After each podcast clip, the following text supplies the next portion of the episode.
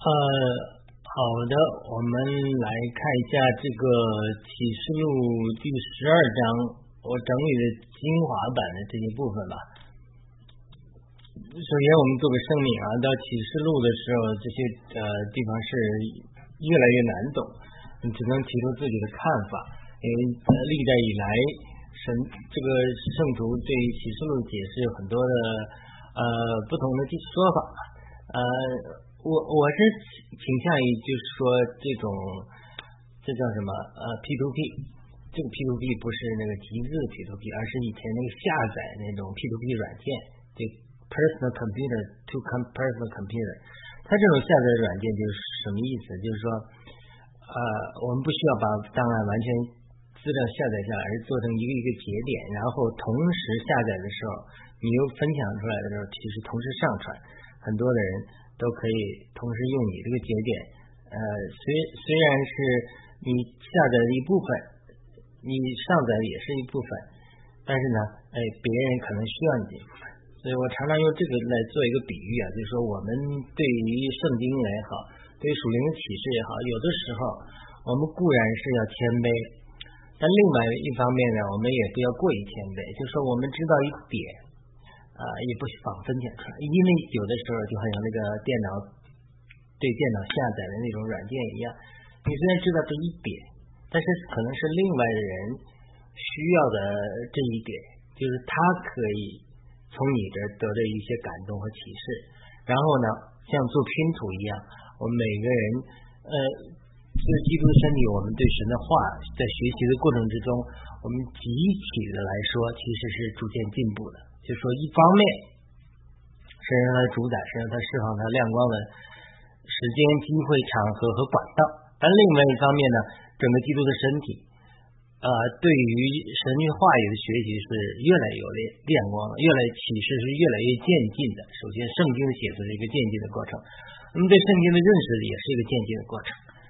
所以呢，我们讲到我们在教会里，其实我们读三样东西：读圣经。圣经神的话语。第二呢，圣灵，圣灵的引领，圣灵的感动，圣灵是活活的与我们同在的。今天圣灵也与我们同在，所以我们需要圣灵的引导。第三呢，我们要读圣传，就是所谓的呃教会历史上的，无论教父也好，和历史历代以来这种传统里值得学习的地方。不是说教条固化的这种呃这桎梏人的思维的东西啊，传统中有好的也有不好的，所以圣传中有很多的圣灵历史历代启示圣徒的，所以这个又要学习，就要学习神学啊，学习教会历史啊，这都是有帮助的。学习其他牧师啊，其他属灵人的著作啊，都是有帮助的。所以它是三方面的学习，我们都是在不断学习圣经。不断寻寻求圣灵的引领感动，同时不断学习圣传，这都是一个三方面积累的一个过程。因此，我们在读启示录的时候，我们正提出我们的一个观点。很多有很多人有争议，但这东西啊，我们不需要去，就是说聚焦于我们大家有争议的点，而是说像那种电脑对电脑端下载软件一样，哎，我知道一点，我也分享一点。然后彼此分享，彼此合作，慢慢慢慢，这个对圣经的亮光就越来越释放。好的，那我读一下启示录十二章我写作的这个部分啊，这也是我努力写作之后翻译成英文，用英文来服饰的一部分。我目前已经出了几本英文的书籍了，包括利未记的英文。这这在亚马逊上都可以买到，呃，这个使徒行传的，呃，还有这个民数记的，罗马书的，至少四本，呃，至少四本的这个书籍，就是说已经在呃整理之后翻成英文，然后呢，呃，这个。整理成书籍了，所以这是我们有限的努力吧，希望能够把主给的感动把它整理下来。我再讲有《使徒行传》，有《罗马书》，有《民数记》，有这个和《利未记》。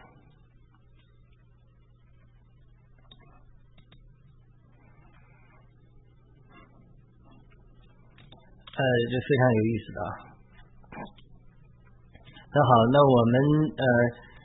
现在在整理这个呃是这这个启示录的，希望能呃尽快把启示录的呃整理出来。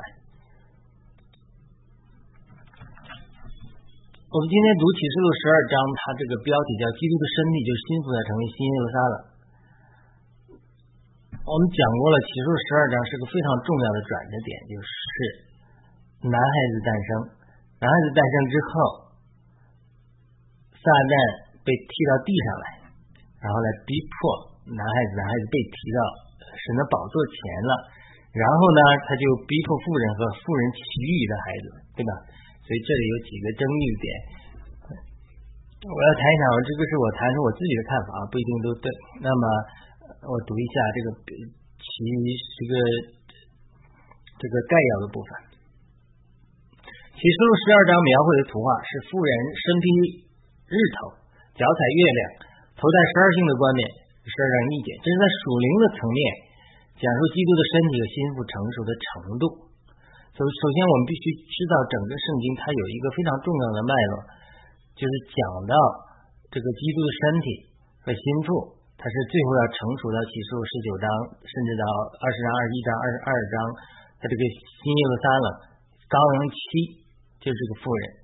这个妇人就是十二章提到这个妇人，她又生了个男孩子。我个人的观点认为，这个妇人是羔羊的妻和新耶路撒冷，就是二十一章九至十节明确说的，天使对约翰说：“我要给你看羔羊的妻，就是新耶路撒冷，他的雏形。”这个圣经中描绘神的身量的时候也提到，就是天是我的座位啊，地是他的脚凳，呃。地是他的地是天是我的座位，地是我的脚凳。那么这种情况是以赛亚书六十六章一节提到的。这当然是描述神的伟大和他的身量说的。我们讲神是可以无限大，也可以无限小，对吧？住在我们心中也可以无限大，充满整个宇宙和世界。那么在启示录十二章，他基督的身体和心腹已经相当的长到元首基督里面了，所以才有这样图画的语言的描述。这个描述是基督基督的身体已经成熟到了一定的程度，得以开启和进入神天上的殿，并带进天上约柜的高举，并且带来神宝座上进一步的审判。这启示录十一章十九节，十一章的结尾讲到天上的殿开了，约柜出现了，带进宝座、雷轰啊、闪电啊，这是神的审判。为什么呢？因为你基督身体必须成熟到一个地步。才能进到至圣所里，我多次讲的经历了。约柜在至圣所里，才能约柜才能开启。就是说，神是可以审判一切的，但神决定了教会要作为基督生命要参与这个审判的过程。所以，当教会的生命成熟到一个地步，进天的至圣所的时候，才有十一章十九节，就启示录十一章结尾的时候描绘，要天上的殿开了，约柜出现了。为什么早不出现？变开了，咋不出现约柜呢？因为你的身量，基督身体的身量没有成熟到今天的至圣所。换句话说，是神在审判，但是却是教会的祷告和生命的成熟推进神宝座上的工作。今天我们也这样。今如果今天作为一个个人基督徒，如果你是活在一个至圣所的经历，每天能够借着祷告，像第四所是二章十八节的，借着耶稣基督的。在基督里，然后借着一个灵的交通，不断进前到父神面前，以及以希伯来书四章十六节嘛，如果没记错的话，这种坦然无惧的，借着耶稣基督的血，坦然无惧的来到神的宝座面前，为了得怜悯的恩典，是应时的帮助。今天我们每一个基督徒都可以在耶稣基督的宝血的洁净里，借着一个圣灵的交通，完全来到神的面前，神的宝座面前，没有没有没有障碍了。因为耶稣基督给我们开通了这个生命回到父神那里的这个道路，所以如果你的生命真的是能够每天接着祷告到至圣所里与神交通亲密，从神那里得着启示，得着神的喜悦，然后从宝座这里，不是你坐在宝座，当然我们也是与主同坐宝座，这个也是对的，是在神的宝座上，在至圣所里，然后通过祷告推出去。那你今天一天你的生活对你身边的影响，特别属灵上的影响。是就是可以审判邪灵，然后带进神宝座上的工作的。今天也是如此，不是说到了启示录十二章你才能说推动神宝座上的工作。今天你如果是活在一个主里的人，活在与神的交通亲密的交通、亲挚的交通里面，能够尽情的至圣所与神示意、神喜悦你，从神的宝座上在基督得胜里来征战的话，那你今天的？属灵的事工啊，或者各样服饰啊，那你带来的影响也是相当大的。所以呢，这个是非常非常重要的。这就是为什么启示录十一章结尾的时候，天上的殿开了，约柜出现了。我上我们上次启示录十一章讲了讲的很清楚，就是什么时候就有一种约柜一高举，像圣经记讲啊。摩西祷告，当约柜高举的时候，摩西就祷告：耶和华，愿你兴起，rise up，愿你的仇敌四散。就是什么时候约柜的出现以及高举，都和神的子民的征战的属灵的征战，争和物质的征战的得胜有关系的。当然不是迷信的，因为老以利的儿子们把约柜抬出去，最后还是被非利士人打败了。所以他他是不是一个迷信？但是却是非常重要的一个预示性的、预表性的图画，就是神的约柜在那里，并且神的约柜被高举，那么神子民的属灵的征战就会得胜。这个就是启示录十一章结束的时候出现约天上殿开了，就出现约柜的重要意义。因为什么？因为它就带进启示录十二章男孩子的诞生。这个妇人。所预表的基督身体就会在十二章产生一个男孩子，就是得胜者，来代表进教会进一步审判撒旦和邪灵。因此，我多次讲启示启示录十二章是启示录一个重要、重要、重要的转折点。一方面，因为撒旦极其愤怒，就企图吞杀男孩子，以及逼迫富人其余的儿女，就开启了启示录最后三年半的大灾难。启示录三年半的最后三年半的大灾难是从启示录十二章开始的。另外一方面呢，随着星宿的逐渐成熟，宇宙的产量不断加剧，它初熟的果子，男孩子是初熟的果子已经产生。神的整个心脏（括号包括心天心地新耶路撒冷），它这个产生建造很快就要完成。再有几章到十九章、二十二一章、二十二章、二十七章就完成了。再有几章，人类历史就结束了，不是结束了，人类历史这一篇就翻篇了，整个旧造都要结束了。所以它这个。已经接接近了神的整个万物复兴的时代要来临。当然，撒旦最终失败的结局很快就会来了，也被扔到火湖里了。正如以色列人在亚摩利人罪恶满盈之后，代表神灭绝和审判他们一样，同样，教会和成熟的新处也要代表神来审判撒旦和邪灵。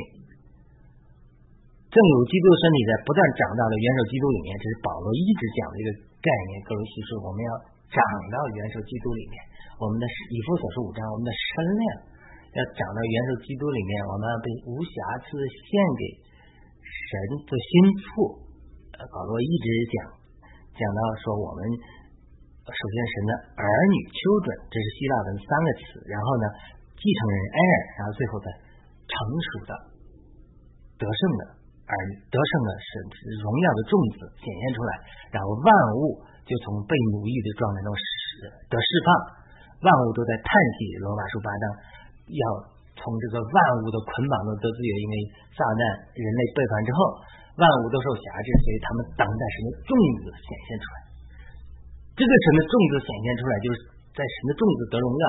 就是哥西三章讲的，我们以基督的生命一同藏在神里面，基督显现的时候嘛，一塔一同显现的荣耀，就这个显现。这个最终的神儿子的种子的荣耀显现出来，因为神儿子耶稣基督已经在十字架上他得荣了，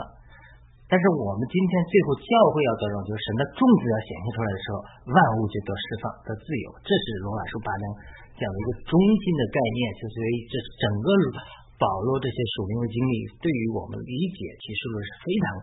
非常重要的。很多人对保罗的著作，他这些这些见到的地方，这些生命长大的儿子的三个阶段，他他缺少理解的时候，他他一下子理解不了为什么启示录这些图画的语言到底在讲什么。所以呢，他这是一定要要讲的，基督的身体在不断长大在耶稣基督里面。同时呢，这是正面的，反面呢，就撒旦的罪恶也好像亚摩利人罪恶一样，逐渐罪恶满盈，这是一个罪恶满盈的过程，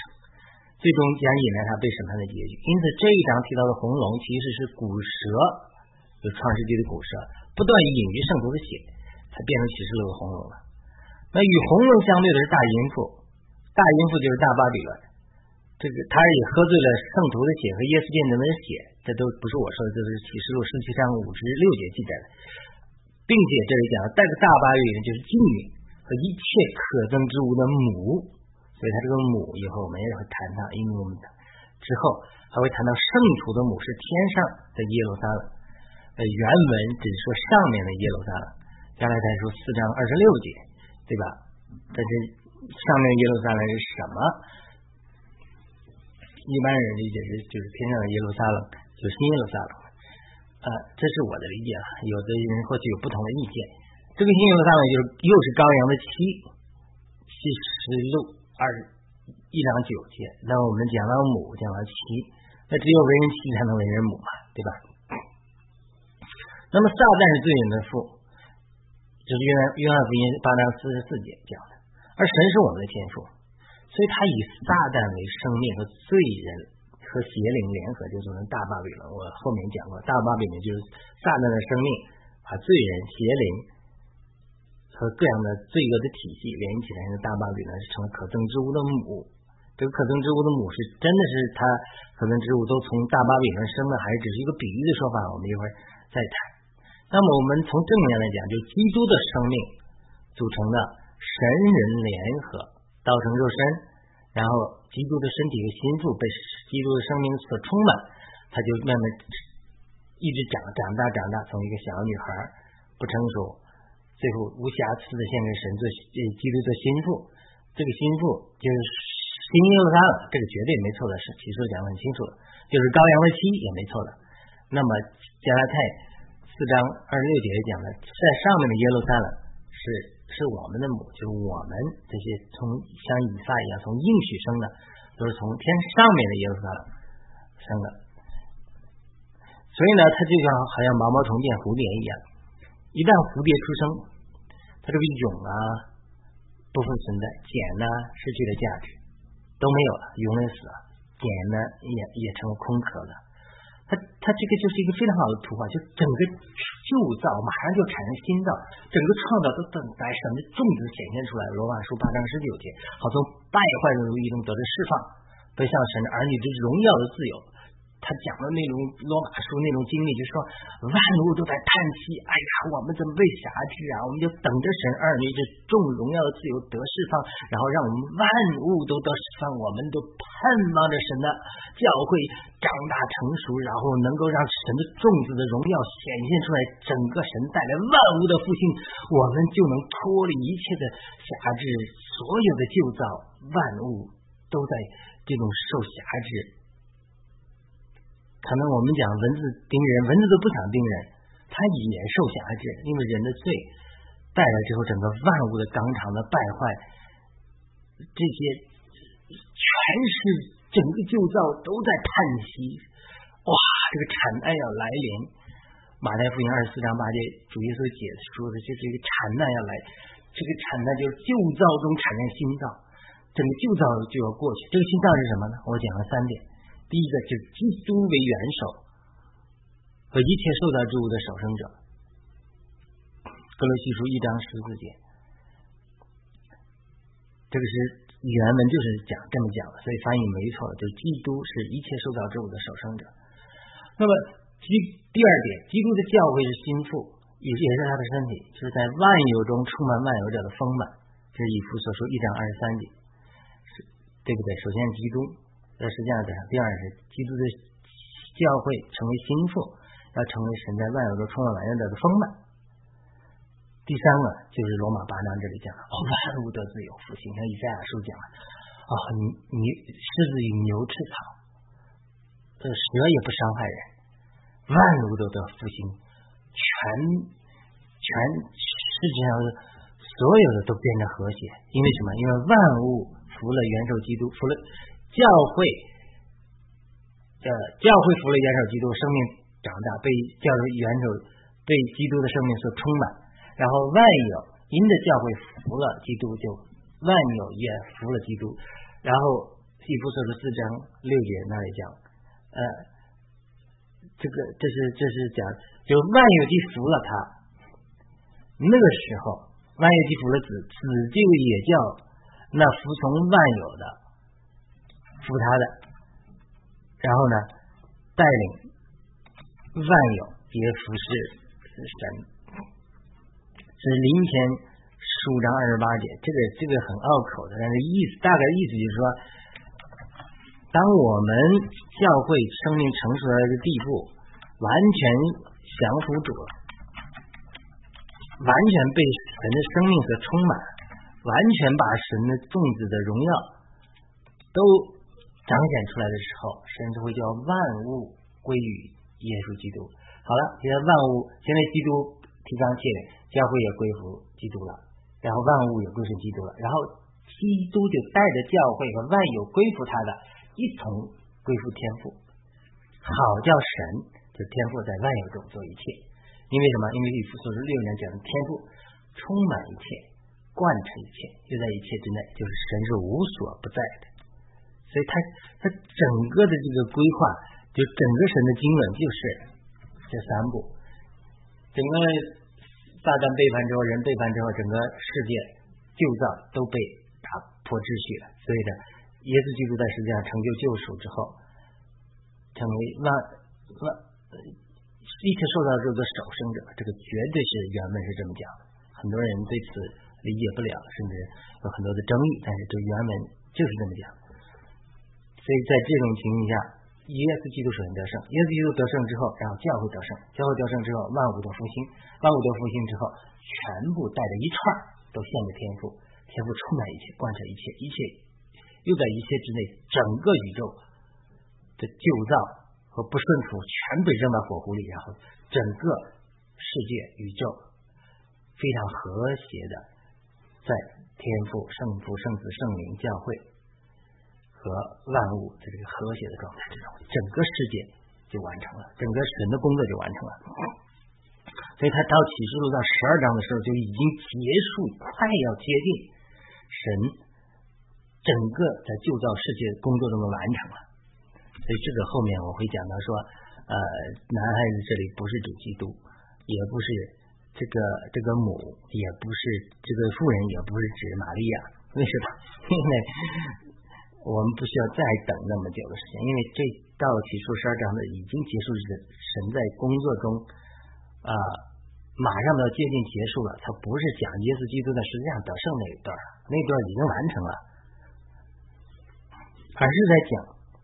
十字架得胜之后的基督的生命充满了教会之后，教会的众子的荣耀显现出来，然后带进万物的复兴。这是三个阶段。好了，第一段我们讲亚摩利人罪恶满盈，预表。撒旦，呃，这个罪恶满盈，这个是非常非常非常非常非常重要的一个点。为什么呢？呃，为什么这一点是非常非常重要的？因为我们要一定要看看以色列下埃及的故事，所以他最终进入迦南地，灭绝大部分迦南人的土化，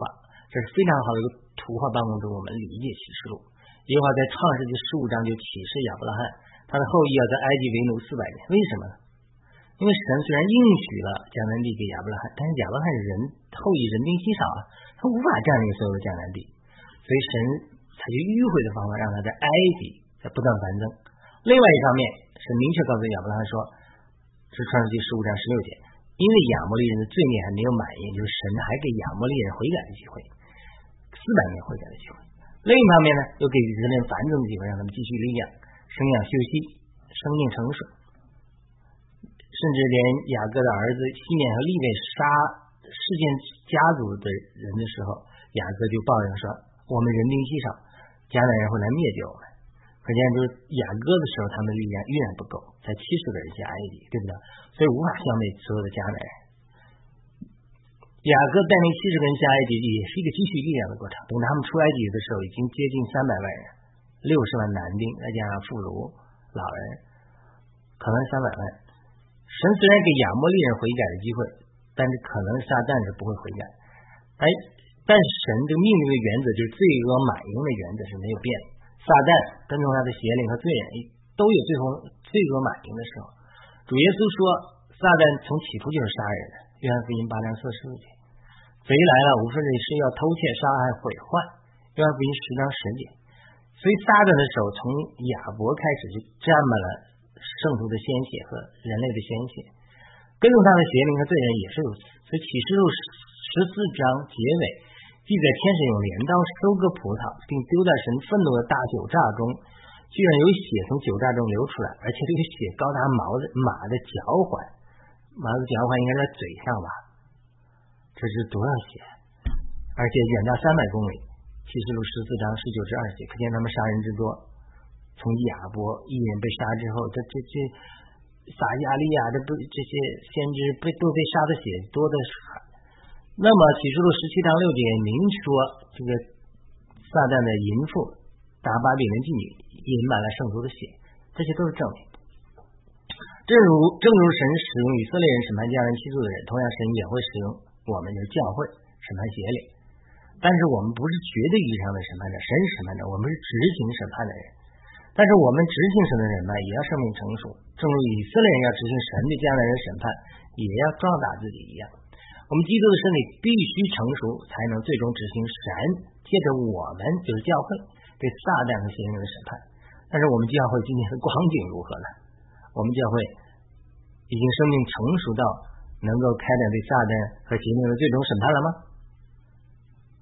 不要说启示录末世的，我们今天教会信徒里。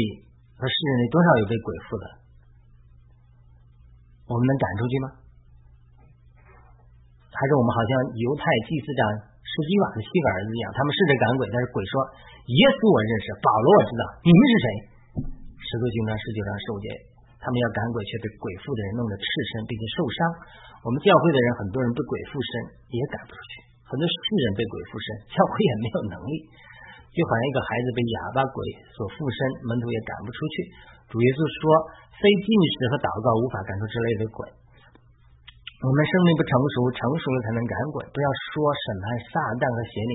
很多时候我们连教会信徒身上的鬼都赶不出去。所以，我们其实当末世的这种教会对撒旦和邪灵的审判，就是一个大型的赶鬼施工，所以就叫 deliver ministry。这个更加要求教会在生命和权柄上找到元首基督理念，因此我们必须学习以色列人在埃及和旷野的经历，不仅要壮大和繁衍自己，并且在旷野经历信心的功课的学习。以色列人在埃及的经历预表我们借苦难扎根，繁衍增多；他们在旷野的经历预表让我们吃马纳，获得属灵的供应，并亲近约柜所代表的这种神的同在。我们还要脱离埃及的影响，包括韭菜、大蒜、葱、黄瓜和西瓜和鱼。之后，好像以色列人在旷野中一样，我们需要学习信心的功课。因为第一代以色列人在不信和悖逆中倒闭，在旷野之后，第二代以色列人在约书亚的带领下进入迦南美地，打败仇敌。同样，教会今天的光景也是包括埃及旷野和迦南美地预表的三个。属灵阶段，教会教会必须胜过罪，埃及所预表的，也必须胜过世界旷野所预表的，并进入属灵生命的得胜里，征服迦南美地所预表的，才能成熟到一个地步，可以审判撒旦、天使和邪灵。但是仇敌的工作往往是搅扰我们，让我们在生命不成熟的时候去做一些事情。撒旦会挑动我们在时机不成熟的时候提前来与他征战，比如摩西就是这样。神的确呼召了摩西来做以色列人的领袖，是用他来拯救以色列人，但是在他的生命没有成熟的时候，他过早行动，凭着肉体杀死了一个埃及人，结果中了撒旦的诡计。摩摩西后来被迫逃到旷野，四十年之久在那里牧羊。这就是摩西在生命上扎根的时候，在旷野牧养的时候，他遇见了荆棘中燃烧的火焰，也就是神的显现。我们必须学习埃及四百年的经历，啊，学习以色列人在埃及四百年的经历和牧养旷野牧养旷野牧养四十年的经历。我们必须抓住在埃及为奴或者旷旷野流浪的机会，能够在这个时期扎根于神，汲取力量和营养，长成在主里的圣殿，长到元首基督里面。教会必须在生命和权柄以及恩典和能力上长大，好能够最后执行对撒旦的审判。再说，不单单是我们等待主来，是主等待我们生命成熟，才能把启示录这后面的工作一步一步去展现出来。好了，另外一个小点就是。第第二个小点吧，第，那么富人身披太阳，脚踩月亮，头戴十二星的冠冕。这个富人是谁呢？有人说是耶稣肉身的母亲玛利亚，这是一种解释啊。啊，我以前不是接受这个教导，最近听到一些人这么解释，他有他的道理。有人说是启示录十九章新妇和二十一章羔羊的妻。支持马耶稣母亲玛利亚说话的人说，这个生了男孩子就是基督，这解释有似乎有他的道理啊。似乎这里经文是描述耶稣基督诞生之后，在灵界里或许发生这样的情形，就是啊，撒旦带了三分之一的心呃脱下来了。但是这个解释有一系列让人感到疑问的地方，我提出一几一些疑问啊。首先第一个疑问就是啊。他比比如他生了男孩子之后，男孩子被提到神的宝座那里去了，这是十二章五节。但是紧接着富人逃到旷野，在那里养活一千二百六十天，这是三年半的时间。这启示录十三章提到第一个兽可以任意而行四十二个月，就十三章五节也是三年半。这个似乎是启示录十一章，约翰被告知殿内的院子要被外邦人践踏四十二个月，十一章二节，这似乎都一致的。所以他这个三年半的时间是讲到末世的时候，大灾难来临之前的事情，而之前说两个见证人发预言一千二百六十天，也就是三年半，这个是但以理所说的最后一个期的前一半，而之前所说的三个是后面的一期的一半。单一理说到七十个期，首先单一理九章二十六节上。讲从初令重新建修建耶路撒冷，到知道弥赛亚军的时候，有必有七个期和六十二个期。九章二十六节也说，过了六十二个期，米赛亚必被剪除，将耶稣基督被钉死是这样，说这些都成就了。所以七这个期里面，六十九个期已经成就了。但是但以理讲到敌基督的时候，他必是与与许多人建立一个期的名约。盟约，他必是祭祀和贡献止息，就讲了最后一个期前三年半，敌基督和犹犹以色列人签订合约，让他们敬拜。但是三年半的中间就停止，然后开始三年半的末日子大灾难。所以，他整个这个富人逃到旷野的三年半，根据前后文是指这个末世的时候说的。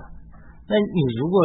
讲这个富人是耶稣的母亲玛利亚的话，并把他逃到旷野也是为埃及，似乎有一些道理。但在时间上，我觉得是不对的。首先，圣经没有记载说他们跑到埃及是不是准确的只有三年半的时间，对不对？这里应该说的时间上，我是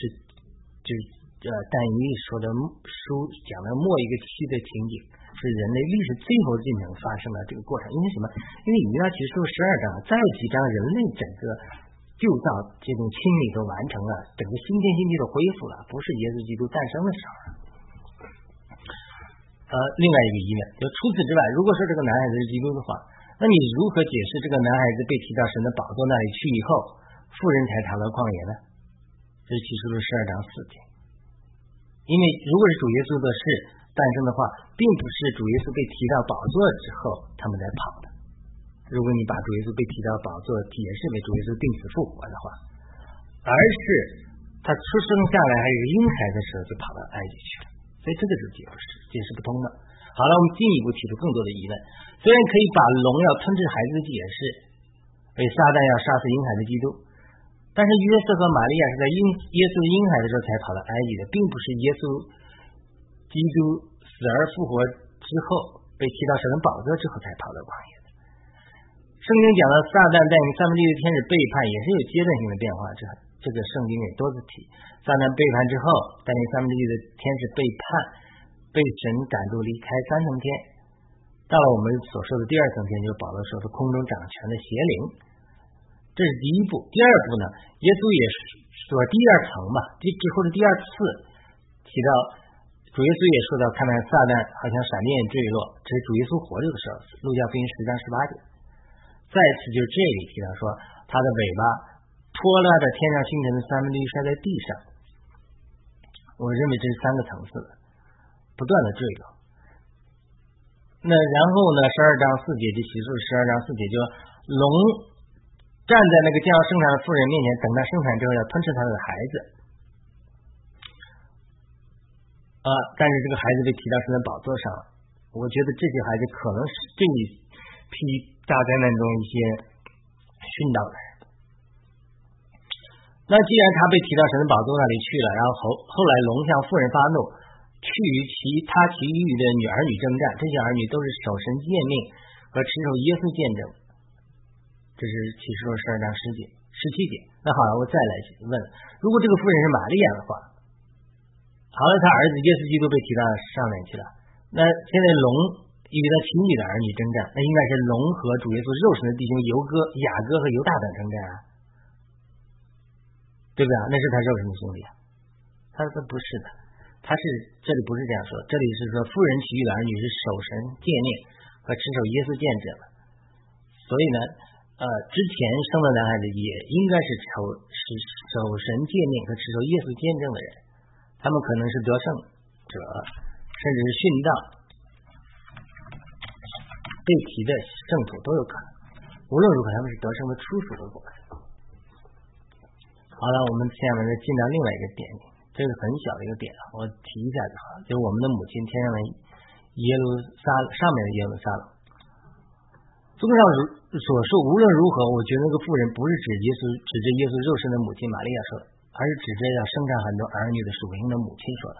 保罗明确说到，我们的母亲是上面的耶路撒冷。将来的书四章二十六节，保罗用撒拉来比喻上面的耶路撒冷。把我们这些从灵生的人比喻为以撒，但是他把地上的耶路撒冷比喻为下家，因耶路撒冷从他的儿女都是做奴仆的。下来看四章二十五节，保罗分别把这两个妇人下家和撒拉比喻为旧约和新约。下家代表旧约是律法让人为奴，为什么律法让人为奴？因为律法是儿童导师。下来看书三章二十四节，当人的生命属于幼童的时候。他就是跟奴奴仆没什么分别。将来四章一节说的，保罗说，后嗣几时还是孩童，他虽然是全业的主人，但却与奴仆毫无分别。这就讲的基督身体生命长大的过程。就说，那好了，保罗进一步讲说，但是神差遣基督来，是要拆出他儿子的灵进入我们的心，呼叫阿巴父。哎呦！这就是整个旧约到新约的一个转折，这样我们就不再是奴仆，那是儿子了。这是儿子了，进一步是儿子了。儿子既是儿子，要接着神的后嗣，这是 air，。加拉太四章六至七节就是说，神的儿女 children 后嗣，然后最后成熟为神的 son sonship，神的儿子，神的。心意让我们教会成为成熟为神的儿子，好让神的众子的荣耀显现出来，好让万物得荣耀的自由。说罗马八章二十一节，整个教会就是 children, heir, sons 或者 sonship。整个神的心意就是我们成熟到做成神众子的荣耀里。所以说，我们重重生啊，长大啊，成熟是一个过程。那么启示录十二章就解开了，揭开了。启示录这个转折点，很快神就要清理旧造，迎来新天新地，所以不可能这个时候基督是诞才诞生，他不是讲基督诞生这块，而是讲神的众子在罗马八章二十一节怎么得的荣耀，怎么成熟为神的儿儿子桑神，这是这才是男孩子的意义。基督的出生、受死、复活已经完成了，但是他的身体就是教会依然在经历出生、磨成基督的苦难和复活这三方面的过程。这是耶稣在马太福音二十四章提到的宇宙的产难，而基督的心腹就是上面的耶路撒冷要成为一切新造的母，这是圣经啊也提到了。好的，我们就呃短暂的分享到这里。这是启示录十二章，我们记录下一些感动啊，整理出来。我们这些是比较进阶的，稍微深的一点对圣经的一些学习，提出我们的看法。如果您是初信的朋友，或者没信的朋友们，偶然听到这个，呃，不需要气馁，也请关注我们其他的分享。好的，呃，我们再次祈求神祝福我们这些话语，欢迎点赞、转发、评论、传播这些话语。我们下次再会。